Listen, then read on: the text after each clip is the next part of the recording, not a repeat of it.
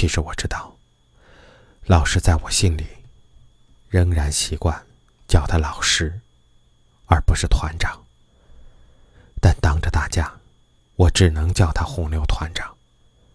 我知道他刚劳教出来不久，并且在闹离婚。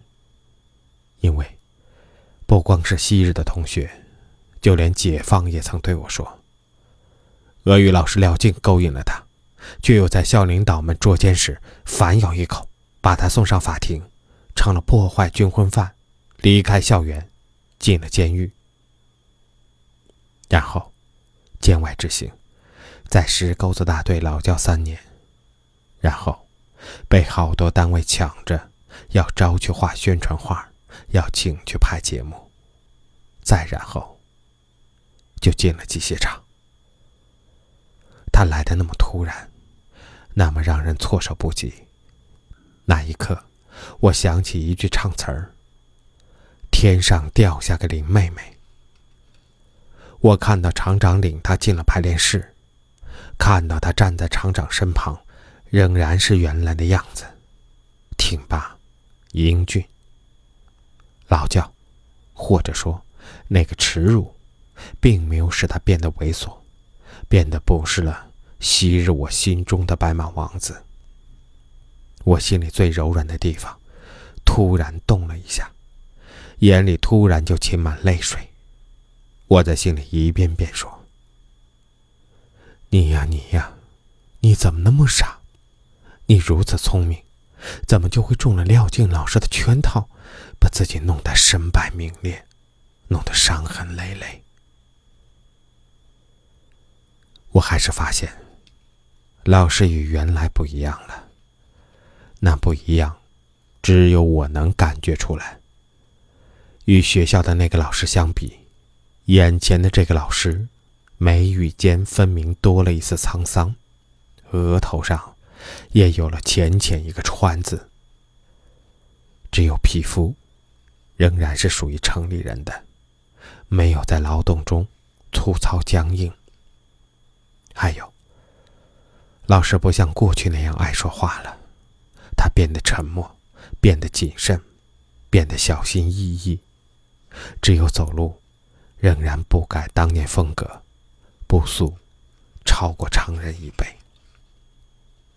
在一刹那间，我突然意识到，自己曾经喜欢的老师，或者说，老师曾经喜欢的我，我们。首先，怎样在经历过那件事的几年后，坦然面对，相认的一瞬，老师该有多么尴尬？因为他知道，我是知道底细的，是目睹过那件事情的始终的，是见证过他被押上吉普车的那一刻的，或者说，是个同谋。一开始，甚至是。参与了那件事情的同谋，我对自己说：“你，你也是个傻瓜。若没有你这个红娘传书递简，他们怎么就能到一起？怎么就能干出那种羞耻的事？怎么就能让领导给堵在屋子里？你为了想进红牛老师房间，就去一次次为廖静老师送报纸。你哪里知道他们约会的暗号？”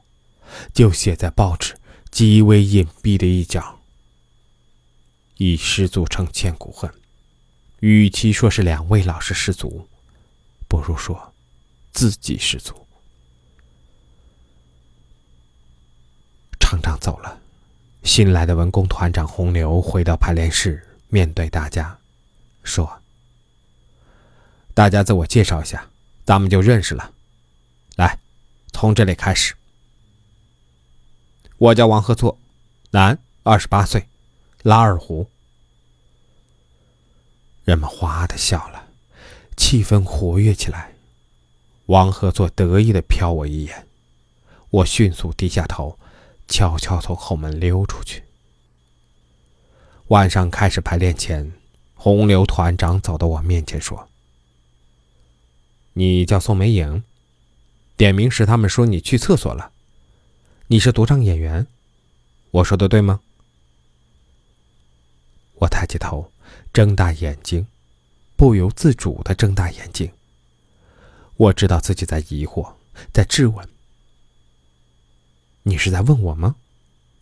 你不认识我了吗？你难道忘记宋美影这三个字了吗？我终于没有让自己说出口设想的许多话，许多安慰的话，或者说不会被别人理解的，只有我们两人才能明白的话，都在一刹那间消失殆尽。他是真忘记了，还是不想让别人知道那段历史？我轻轻点点头，然后走到风琴前。去练唱。